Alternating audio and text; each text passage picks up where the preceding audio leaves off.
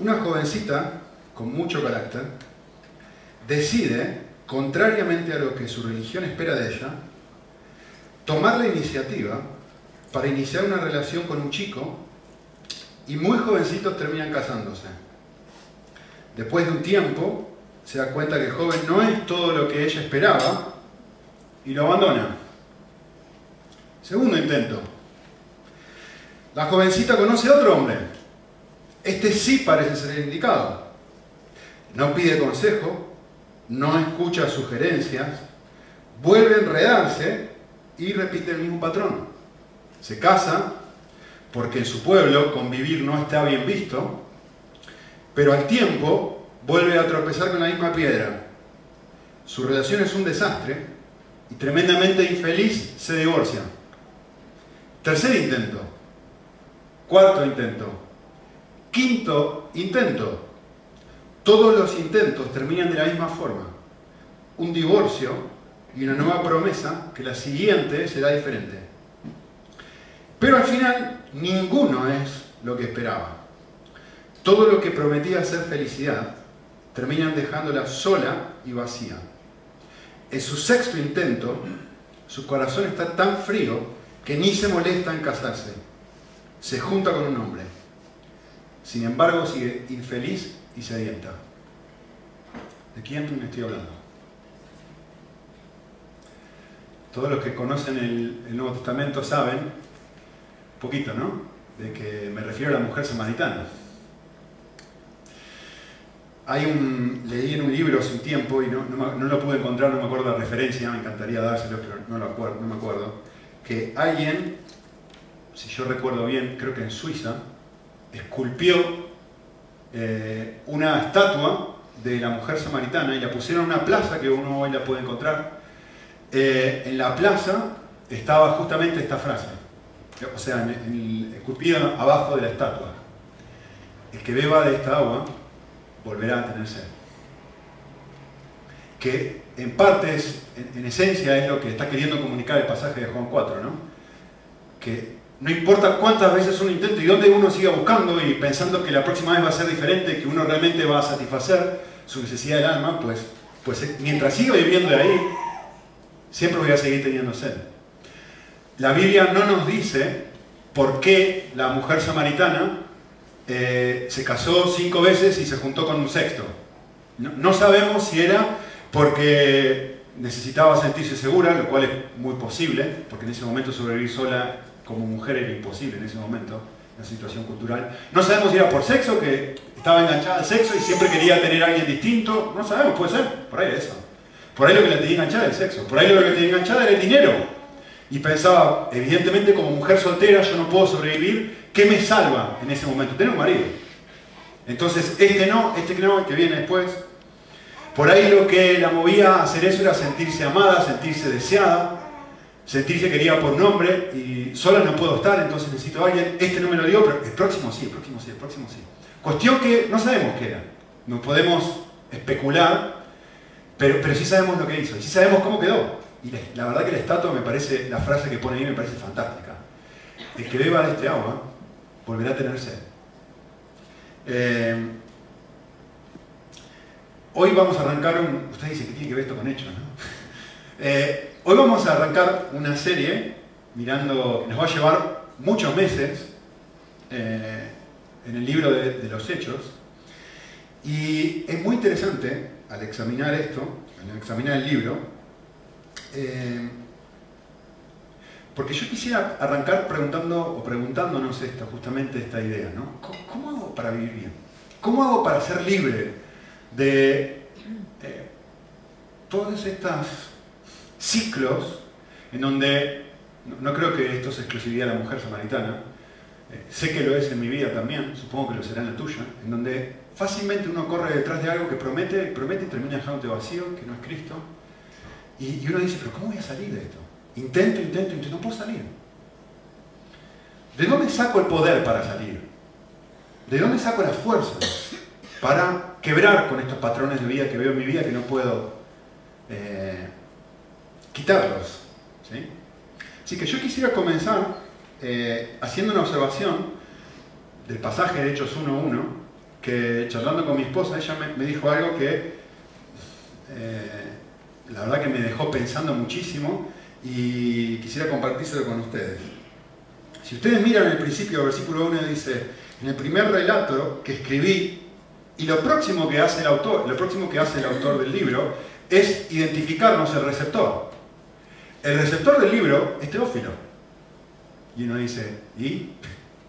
Bueno, quiero que escuchen esto. Teófilo, sabemos que este es el segundo tomo que Lucas escribe. El libro de los Hechos es, eh, Lucas escribe primero el Evangelio a este mismo hombre, Teófilo, y luego escribe a este mismo Teófilo un segundo tomo. En el primer tomo habla de la vida de Jesús y en este segundo tomo habla de la vida de la iglesia, ¿sí? de los hechos de los apóstoles.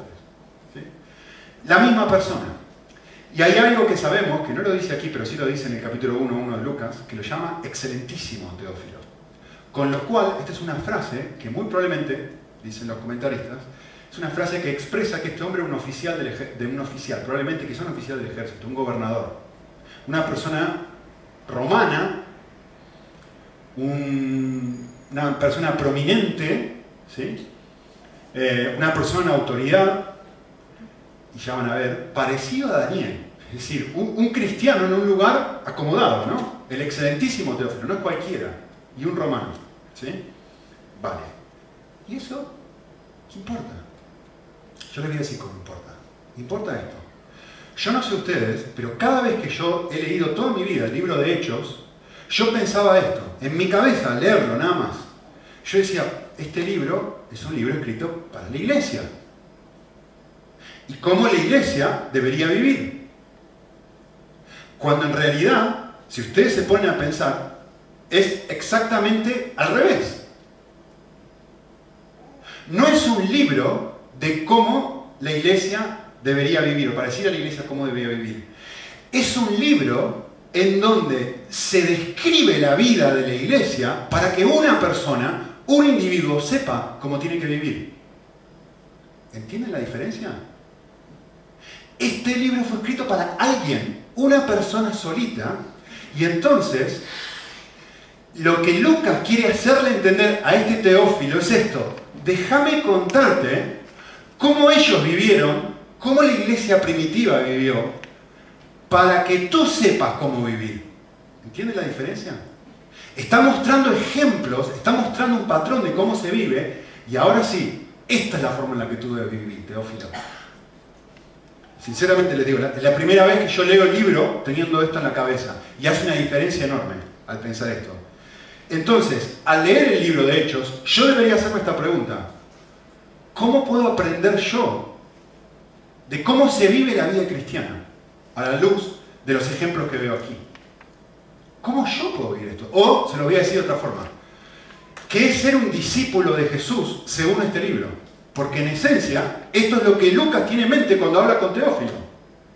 Te quiero mostrar cómo vivieron, cuáles son los hechos de los apóstoles, cómo ellos vivieron, cómo se vive la vida. ¿Por qué? Porque así debes vivir tú. ¿Entienden? Es al revés la cuestión.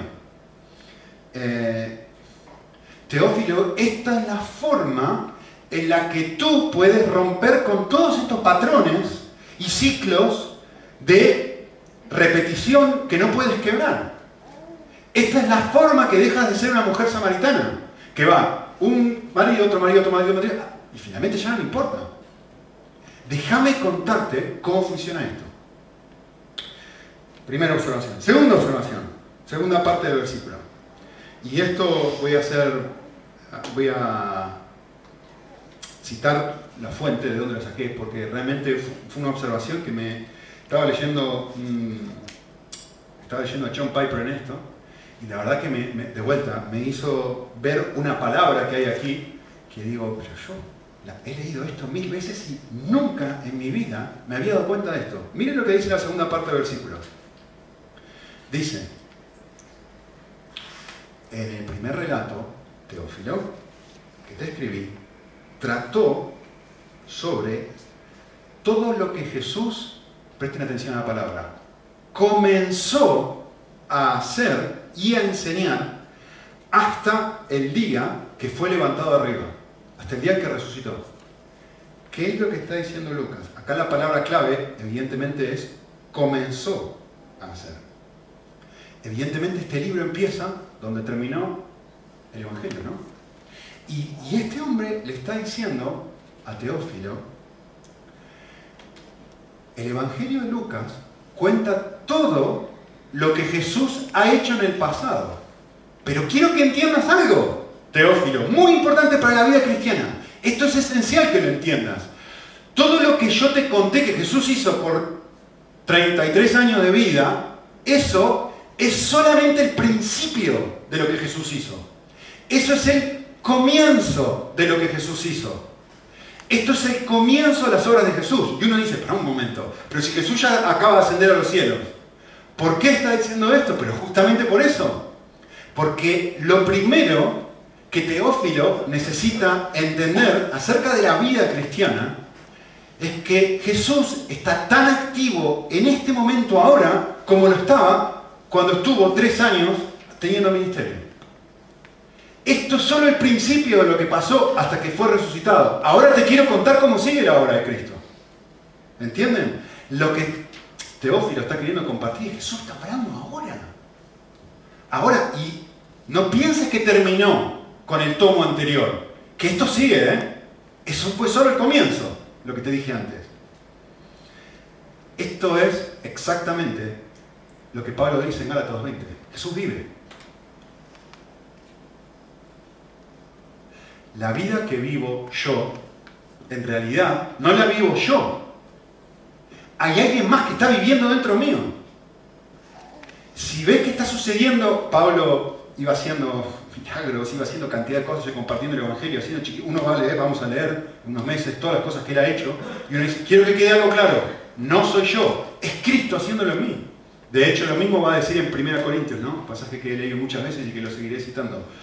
Todo lo que yo he hecho, he trabajado muchísimo, que quede claro algo, no fui yo, fue Dios en mí. Cristo haciendo algo en mí. Eh,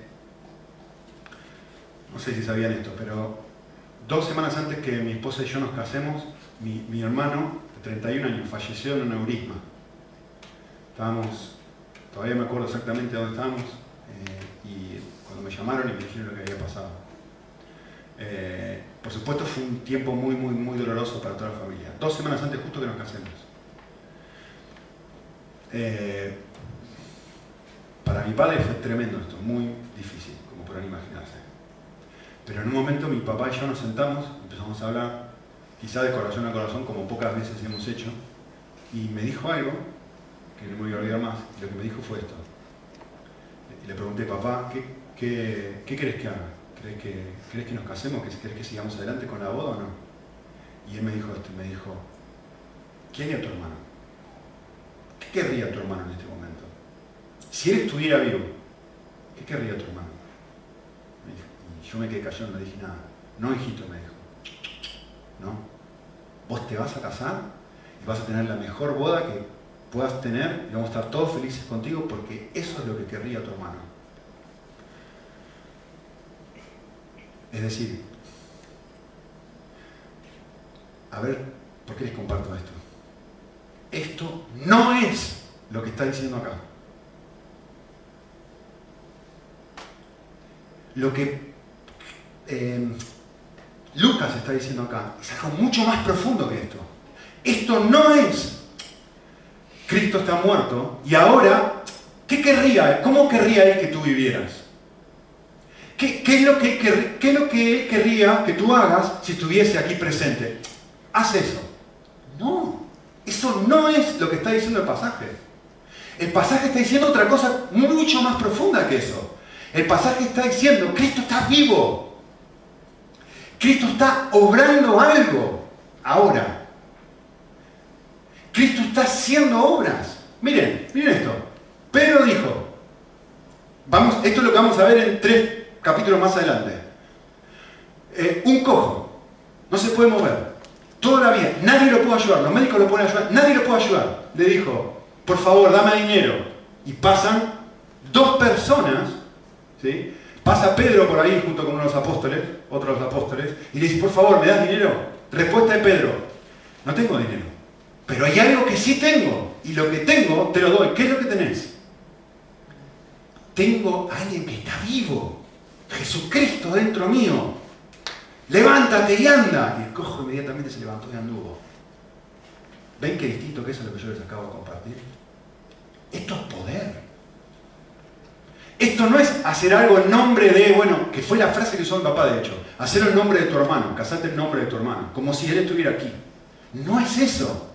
No es eso lo que Lucas quiere decir en este momento. Es lo que Lucas está queriendo decir es, esto recién es el comienzo, te voy a contar cómo sigue la historia. ¿Sí? Así que,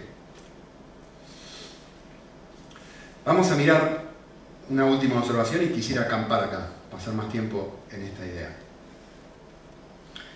Eh, ¿Cómo es que Cristo, que no está físicamente presente en este momento en esta tierra, sigue presente en medio de nosotros? Bueno, de eso se trata el libro de Hechos. Eh, de hecho, alguien dijo, y muy acertadamente, este libro tiene nombre equivocado. No, debería llamarse Hechos de los Apóstoles. Muchos comentaristas dicen esto, dice, debería llamarse Hechos del Espíritu Santo.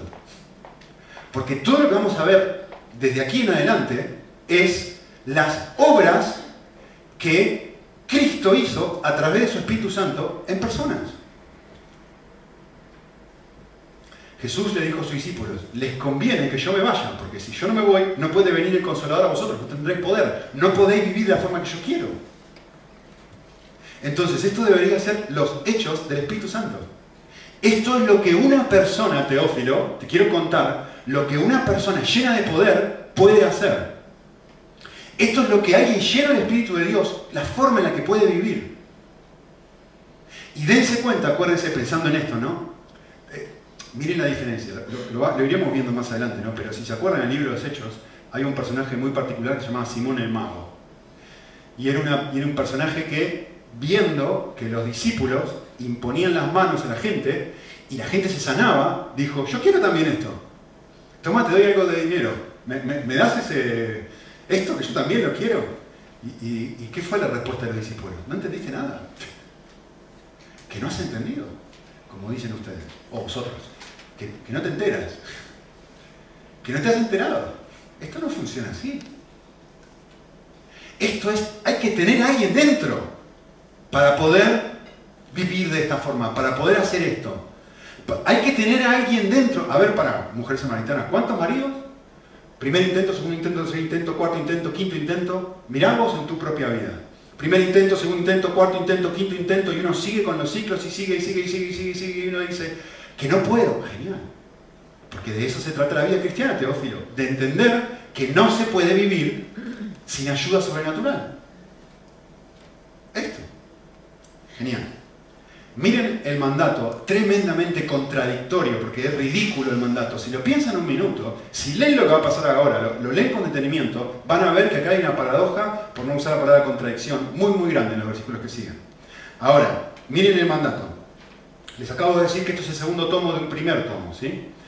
El primer tomo del libro de Lucas, eh, justamente es el Evangelio, y el primer tomo termina exactamente de la misma forma que empieza este.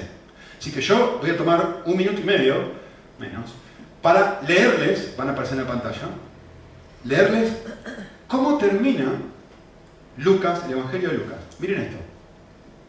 Y Jesús les dijo, así está escrito, está hablando a los discípulos, ¿no? Que el Cristo padeciera, que muriera en una cruz, y que resucitara entre los muertos al tercer día. Esto ya se sabía, estaba escrito en el Antiguo Testamento que iba a suceder así. Y que en su nombre se predicara el arrepentimiento para el perdón de los pecados a todas las naciones. Es decir, vale, ¿por qué sucedió esto? Porque la idea de esto es que haya gente que vaya por todo el mundo y les cuente a todos esta increíble noticia. ¿Vale? Comenzando desde Jerusalén. ¿Vale? vosotros, le dice el discípulo, sois testigos de estas cosas. Y aquí, yo enviaré a vosotros, noten, les voy a dar algo, ¿eh? es mi promesa a ustedes, la promesa de mi Padre. Ahora, miren esto, sin embargo, permanecer en la ciudad, ¿hasta qué? Hasta que seáis embestidos de algo que no tenéis. Poder. Así terminó el Evangelio de Lucas. Dándole un mandato a los discípulos y diciéndoles, vayan, pero no vayan, hasta que tengan poder. Miren cómo arrancan los versículos que acabamos de leer. Exactamente igual, miren. A estos también, después de su padecimiento, lo mismo, empieza igual. Miren, arriba. Está escrito que Cristo padeciera, después de su padecimiento iba a resucitar. Y miren cómo empieza aquí. Igual, se presentó vivo, y vamos a ver esto en un minuto, con pruebas convincentes, apareciéndose por 40 días y hablándoles de lo concerniente al reino de Dios. Y miren esto, les mandó, igual que arriba, ¿eh? que no salieran de Jerusalén, sino que la promesa del Padre, que esperaran la promesa del Padre, no salgan de Jerusalén, no salgan de Jerusalén. ¿Por qué? Porque oísteis, Juan bautizó con agua, pero ustedes, ustedes seréis bautizados con algo que no tienen en pocos días, el Espíritu Santo, seréis embestidos con poder. La misma persona termina su volumen de una forma, empieza este volumen de una forma exactamente igual. ¿Ya vieron la paradoja? Ahora que lo miramos en detalle. ¿Cuál es el mandato de Jesús? Jesús les dice, les ordeno salir, pero no salgan. Te ordeno que vayas por todo el mundo, pero no vayas. ¿Estás loco? ¿Qué te pasa? Esto es lo que quiero que hagan, pero no lo hagan, ¿eh? A ver, yo estoy inventándolo yo, lo decía el texto. No quiero que hagan lo que quiero. Esto es lo que Jesús está diciendo en este pasaje. No quiero que hagan lo que quiero. De vuelta, ¿por qué les dije que era tan importante esto? ¿Cómo el, pasaje, les dije, y le agradezco a mi esposa por esto, que esto está escrito para un hombre? Él, Lucas tiene en la cabeza la idea de intentar mostrarle a este hombre cómo estos otros hombres vivieron.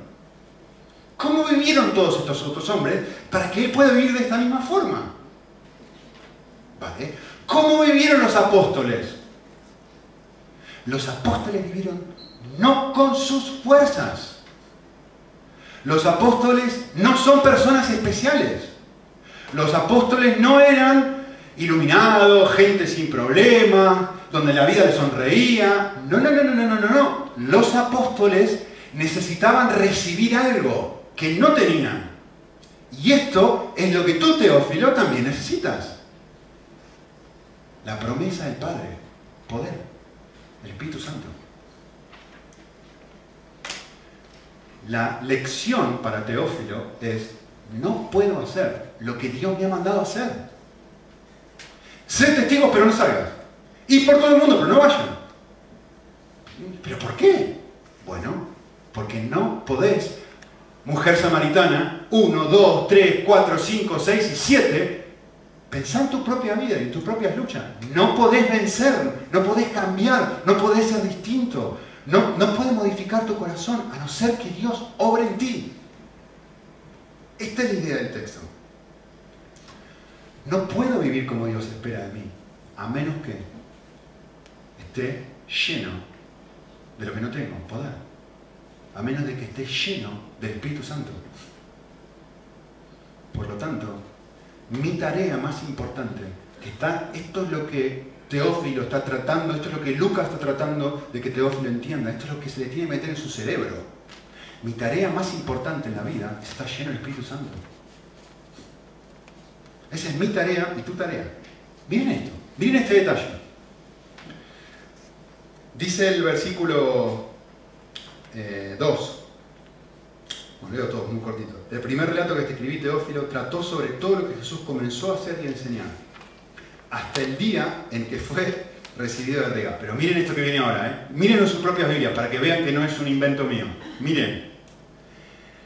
Después de que por el Espíritu Santo había dado instrucciones a los apóstoles que había escogido. ¿Notaron el detalle?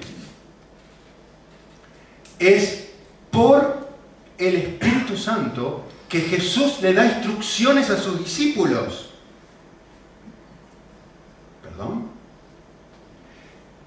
Se lo voy a graficar.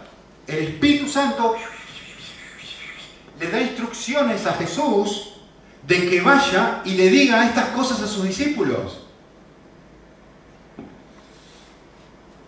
¿Cuáles son las instrucciones que le da Jesús a sus discípulos? Este que acabamos de ver ahora. ¿Cuáles son las instrucciones? No salgas. Estas son las instrucciones que el Espíritu Santo le sopla en el oído a Jesús para que Jesús se las diga a sus discípulos. Ni siquiera es iniciativa de Jesús, esto es interesante. ¿Entendieron? No está en el texto. El Espíritu Santo, Jesucristo mejor dicho, instruido por el Espíritu Santo, le dice a sus discípulos, quiero que salgan, pero no salgan. Tienen que ser mis testigos, pero no sean mis testigos. No hagan lo que quiero, no pueden hacer lo que yo quiero. ¿De dónde saca esas cosas Jesús de su cerebro? Se las, se las muestra, se las comunica el Espíritu de Dios. Son instrucciones específicas que recibe el Espíritu Santo. esto es tremendamente interesante. Es tremendamente interesante. Pueden, piensen esto por un minuto. ¿Hay alguna otra instancia en la Biblia que sea tan claro donde el Espíritu Santo hace algo similar con Jesús en otro momento? Así tan, tan, tan, tan, tan claro como este. Hay uno más. ¿Cuál es ese momento? Lo saben, son los que se han olvidado. ¿Cuál es ese momento? Justo antes de que Jesús fuera tentado. Miren, miren frase en pantalla. Miren cómo está Jesús. Jesús, no, Jesús es Dios hecho hombre, no necesita el Espíritu Santo. Jesús, lleno del Espíritu Santo, volvió a Jordán y recibió instrucciones específicas. Lo mismo que acá, es el único lugar, yo no sé si ustedes conocen otro, pero yo traté de pensarlo, lo pensé mucho y no encontré otro pasaje en la Biblia en donde el Espíritu Santo lo guía a Cristo de una manera tan precisa como aquí y aquí lo guió para que fuera al desierto a ser tentado. O sea que Jesús no fue al desierto por 40 días a ser tentado por Satanás de casualidad. Fue algo que el Espíritu Santo le dijo concretamente, necesitas hacer esto. Aquí quiero que vayas. Hay referencias generales de la guía del Espíritu Santo sobre Cristo, pero nunca ninguna tan específica como aquí y en Hechos. En donde los dos hacen exactamente lo mismo. Qué casualidad, ¿no? ¿Cómo se vive la vida cristiana? Lucas le dice a Teófilo, así le dijo Jesús a sus discípulos que deben vivir la vida cristiana. Presten atención ahora. Lucas le dijo a Teófilo, así vivió Jesús la vida cristiana. De la misma forma. ¿Quién me creo yo para pensar que puedo luchar contra mis propios patrones, contra mi propio egoísmo, contra mi propio orgullo, contra mi propia lujuria, contra mi propio yo, sin ayuda del Espíritu de Dios, cuando el mismo Cristo encarnado la necesitó. Mi tarea, tu tarea más importante, es esta, está lleno de... Por eso la Biblia dice, aquel que comenzó la buena obra vosotras completará. ¿Quién es aquel? Dios. Por eso Jesús dice, sin mí nada podéis hacer absolutamente nada. Evidentemente ellos en el contexto no tenían el Espíritu Santo, nosotros sí. Por lo tanto, nuestra tarea más importante en la vida cristiana es experimentar lo que hemos recibido. No necesitamos pedir el Espíritu Santo, está. Si sos un verdadero creyente, ya tenés el Espíritu Santo dentro tuyo. La pregunta no es si lo tenés, la pregunta es si lo estás experimentando. Así que yo quisiera terminar los últimos minutos, 5 o 10 minutos que me quedan simplemente respondiendo a la pregunta que todo el mundo se está haciendo ahora. ¿Cómo hago yo para experimentar la llenura del Espíritu Santo? Genial, Nico, me encanta. Vale, estupendo. ¿Y cómo hago para eso? Eh, la respuesta para la persona que es creyente y la respuesta para la persona que todavía no es creyente o se está decidiendo o está en proceso, la respuesta es la misma. Lo que necesito es experimentar el Evangelio. Y quiero que presten atención a algo. No estoy diciendo creer simplemente. Eh, Por supuesto que es creer, ¿no? Lo que estoy hablando es tener fe. Pero no es simplemente tener un conocimiento intelectual de esto, sino realmente experimentarlo. En la semana pasada o hace un tiempo, miren esto, necesitan mirar la pantalla. Algunas de las personas de la iglesia nos juntamos y fuimos al, chorro de, de Málaga, ¿es? Vale. Es un lugar muy lindo, con montañas, un gran lago, espectacular, comimos cosas ricas, la pasamos súper bien. Y a mí me encantaba porque tenía sombra, entonces yo me quedé de arriba y estaban los niños ahí jugando y pues nada, Roger y todos los jóvenes, atención, ¿eh? eh Cayo y todos los que tienen menos canas que yo, se fueron ahí a bañarse y todo el mundo decía, el agua es increíble, el agua se hace sin calor. Bueno, Leo también por ahí. Eh, yo estaba bajo la sombra disfrutando, charlando con Luciela, con los niños, y vayan, vayan, vayan a bañarse. Yo puedo venir aquí y decirles a ustedes, mostrarles las fotos, me encantan las fotos. Así que yo puedo ir y mostrarle un montón de fotos de todo lo que hicimos y decir, ah, que el chorro es el mejor lugar del mundo, el agua del chorro es espectacular. Todo el mundo decía lo mismo, súper transparente, que estaba calentita, que no sé qué. Yo puedo venir, a, una hora los estoy convenciendo, me dando ganas de, de poder ir, ¿no? Hay un abismo de diferencia entre mi persona, que puede contar a ustedes esta experiencia, y la experiencia que pudo tener Leo o la experiencia que pudo tener Roger, que realmente se metieron y se mojaron y disfrutaron de eso. Ellos les pueden contar de esta experiencia, ellos pueden ser testigos de la experiencia de una forma completamente diferente a la mía, porque yo estaba de arriba muy cómodo, sentado en mi sillita, tomando mate y comiendo sanguchitos. Pero atención, la experiencia que ellos les pueden contar ahora, también tiene un abismo de diferencia entre la experiencia que ellos disfrutaron en ese momento. ¿Qué quiero decir con esto? Ahora no están mojados. Ahora no están disfrutando del sol y el agua y están nadando y con las gafas o lo que sea. Ellos también hay un, abismo de distancia entre lo que ellos vivieron ahí y lo que están viviendo en este momento sentados escuchándome a mí. Vale, pueden tener mucho entusiasmo y decirlo, a medida que pasa el tiempo, ese entusiasmo... La clave no es yo, como Nico, conozco esa experiencia y les puedo mostrar fotos. Yo sé de qué se trata. La clave no es yo experimenté esta experiencia en algún momento, yo la viví, yo, yo sé lo que es, yo la saboreé en un momento. Yo no estoy hablando de eso. ¿eh? Cuando digo tenés que experimentar el Evangelio. Yo lo que estoy diciendo es, estás mojado ahora. Estás bañándote en, este, en esta realidad de poder que el Padre ofrece. Esa es la pregunta que yo estoy haciendo ahora. Y eso es lo que Lucas está tratando de decirle a Teófilo. Sin esto no podés vivir. Sin esto no podés quebrar los patrones de la mujer samaritana. Esto es la promesa que Dios hace. Tenemos que experimentar. Esto es lo que la Biblia llama llenura del Espíritu Santo. ¿Sí? ¿Cómo hago? Les dije, experimentando el Evangelio. ¿Qué dice el Evangelio? El Evangelio dice esencialmente dos cosas. El Evangelio dice, en primer lugar, soy un fracaso. Soy la mujer samaritana.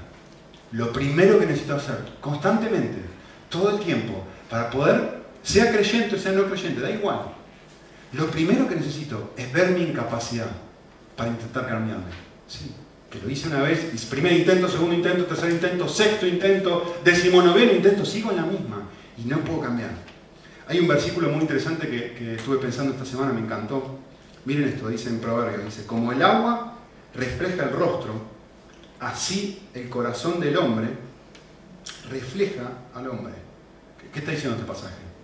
Este pasaje está diciendo, en esencia, el agua en ese momento como un espejo, ¿no? Entonces uno mira, se miraba en el agua y, ahí quedaba plasmado el color del pelo, la nariz, la boca, las características, a ver cómo es, cómo soy.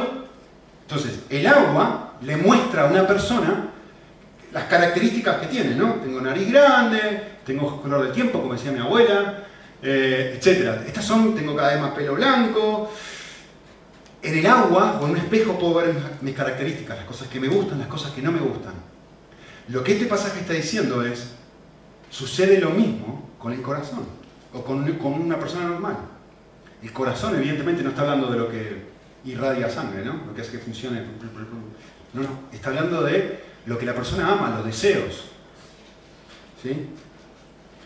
Eh, entonces yo me puse a pensar esto, me hice esta pregunta. ¿Qué, me caracteriza a mí? Si yo tuviera que pensar y mirarme en el espejo de, qué, mirar en mi corazón, cuáles son realmente los, deseos de mi corazón, ¿cómo me describiría a mí mismo? Eh, lo voy a decir una frase. Si yo tuviera que describirme a mí mismo, yo diría esto. Yo soy esto. Yo soy un adúltero.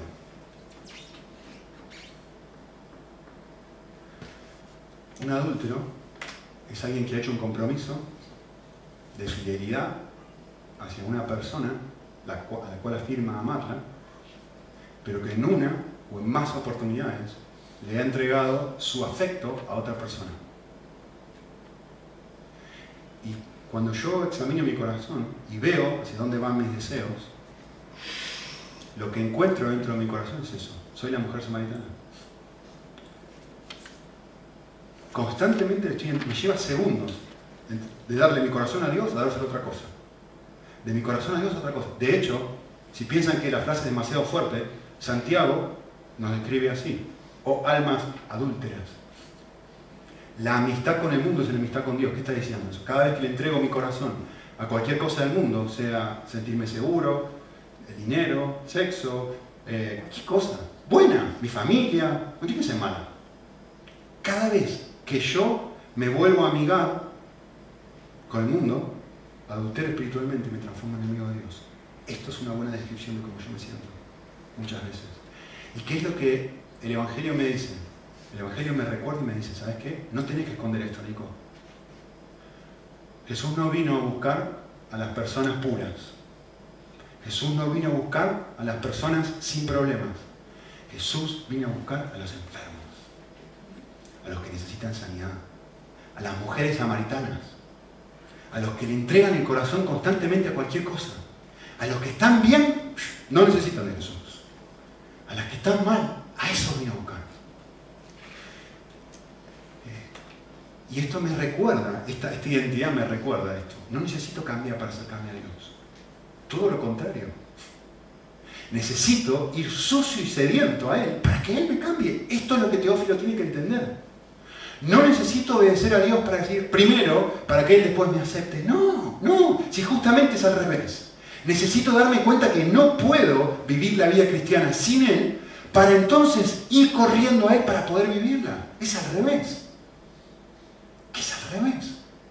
Pero esto es buena noticia. Yo no sé usted, pero para mí es tremenda, tremendamente bueno. Yo les desafío a que vayan. Estuve haciendo esto esta semana y la verdad que fue, para mí es una, una bendición enorme. Eh, ir a lo largo del día pensando solamente en esto. Miren, piensen en esto nada más. Soy un adúltero. Vayan por la vida pensando en esto. Espiritualmente no, soy un adúltero y vayan mirando, eh, pensando esto una y otra vez. Pero, pero, pero, pero Dios me ama y me perdona. Y en una discusión con tu esposo, con tu esposa, con tus niños, con el... ¿Esto es quién soy? Necesito aceptar que soy esto, pero a la vez necesito aceptar que soy amado. Y perdonado a pesar de esto. Y te aseguro que te va cambiando esto. La segunda cosa que el Evangelio dice, si esto se digna a funcionar, es que Dios es un gran sanador. Lo cual implica, como eh, Lucas le va a mostrar un segundo, en un segundo Teófilo, es que realmente necesito creer que Dios quiere y puede perdonarme. Fíjense, yo les dije que prestaran atención al versículo 3, que eh, Lucas le dice a Teófilo que Jesús se presentó con muchas pruebas convincentes, apareciéndose durante 40 días, etc. Y les, les habló acerca de su muerte y su resurrección. ¿no? es muy interesante porque puede ser que este hombre, Teófilo, puede ser que estaba medio dudando. Por eso Lucas le está diciendo, mirá, es que hay pruebas reales de que esto fue así. Y a veces uno en su propia vida no empieza a pensar y dice, bueno, realmente será así. Realmente Dios, Jesús tiene poder para cambiarme a mí. Tantas veces que he tratado y no funcionó, realmente esto puede funcionar.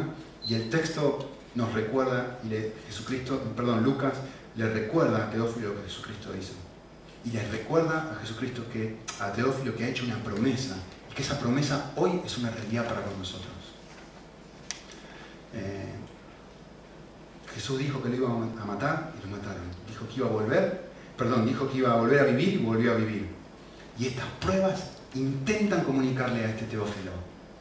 Jesús es quien dice ser. Él tiene el poder para cambiar tu persona. Les comparto dos citas y nos vamos a casa. Me encanta esto. Escuchen bien, ¿eh? Escuchen bien. Dice así. No hay pecado que pueda ser crucificado, ni en la vida, ni en el corazón, hasta no ser primeramente perdonado en la conciencia, porque habrá ausencia de fe para poder recibir la fuerza de Jesús, que es el único lugar donde puede ser crucificado. Si no se produce primero una mortificación de la culpa, no va a poder someterse a ese poder supremo. ¿Qué está diciendo esto? No hay forma de que yo cambie hasta que primero vuelvo a recordar esta idea. Soy un adúltero, pero Dios me perdona. No tengo que intentar cambiarme ah, para llegar a Dios. No, no, Dios me perdona. Dios me ama. Y hasta que eso no cale, no estoy hablando de que lo creas, ¿eh? hasta que eso no te moja y, te, y realmente llena tu corazón, no vas a poder recibir la fe, la fuerza para poder cambiar. Eso es lo que prende el motor. Porque somos un fracaso en nuestra vida espiritual. Y constantemente intentamos y fallamos. Entonces lo que realmente necesito es esperanza. Es que alguien me vuelva a recordar y me diga, está bien, está bien. Dios no se sorprende. Esto no es un problema. Nunca fue un problema. Jesucristo no murió simplemente, Él está vivo y quiere hacer algo en ti, despegar tu vida y hacer algo que tú jamás podrías hacer. Y lo que abre la puerta de esto es el perdón. Ninguna otra cosa. De hecho, otro autor lo expresa de esta forma. Dice así, no empezaremos a arrepentirnos mientras no dejemos de mirar obsesionadamente el pecado, para pasar entonces a contemplar el rostro de Dios, haciéndose entonces presente el perdón de la gracia. Al ver que realmente hay perdón y gracia, encontramos fuerzas para apartarnos del pecado, retornando a la comunión con el Padre. Únicamente cuando la gracia se perfila nítidamente en nuestro horizonte, anunciando perdón, comienza verdaderamente a brillar el sol del amor de Dios, derritiendo el hielo de nuestro corazón de pecado para poder acercarnos a Él confiadamente. ¿Qué está diciendo esta cita? Si se acuerdan en la mitología griega, Ulises pasa por una isla llena de sirenas que tocan con su. cantan una canción, atraen a los marinos a la costa para que los eh, barcos naufraguen y todos mueren. Ulises, para que eso no suceda, se pone taponcitos de cera en los oídos y lo atan a un mástil. Pasa por la, este lugar donde las sirenas cantan estas canciones que atrapan a los marineros y no lo puede escuchar, así que sigue derecho. Orfeo tiene que pasar por la misma isla, pero él hace algo completamente diferente. Cuando pasa por la isla y están todos los marineros eh, a punto de empezar a escuchar esta canción, ¿saben quién es Orfeo, no? Empieza con su arpa a tocar una melodía. Y mientras están pasando por la isla, las eh, sirenas empiezan a cantar, los marineros están tan extasiados con, la canción, con la melodía de Orfeo, que ni, ni, se mosquean en intentar escuchar la canción de las sirenas. De eso se trata la vida cristiana, la dice Lucas Teófilo, de que puedas estar tan enfocado en el amor y en la gracia que hay en Dios, que eso es lo que te da el poder y la capacidad para ser libre de cualquier otra invitación, de cualquier otro marido. Oramos.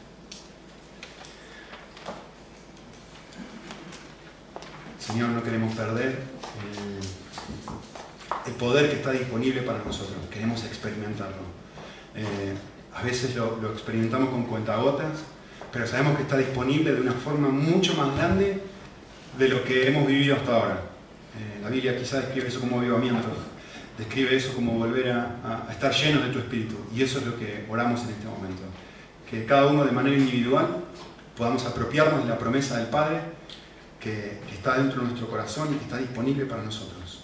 Y que al no intentar vivir la vida cristiana con nuestras fuerzas, al darnos cuenta que realmente somos adúlteros y que vivimos constantemente para nosotros, que podamos volver a mirar ese rostro tan, esa cruz tan preciosa que nos recuerda, sí, sí, sí, esa es la realidad, este quién eres tú, pero te quiero mostrar a quién soy yo. yo soy un Dios de amor tan, pero tan, pero tan grande, que te amo a pesar de esto, que te libero y te doy el poder para vivir de una manera diferente. En Cristo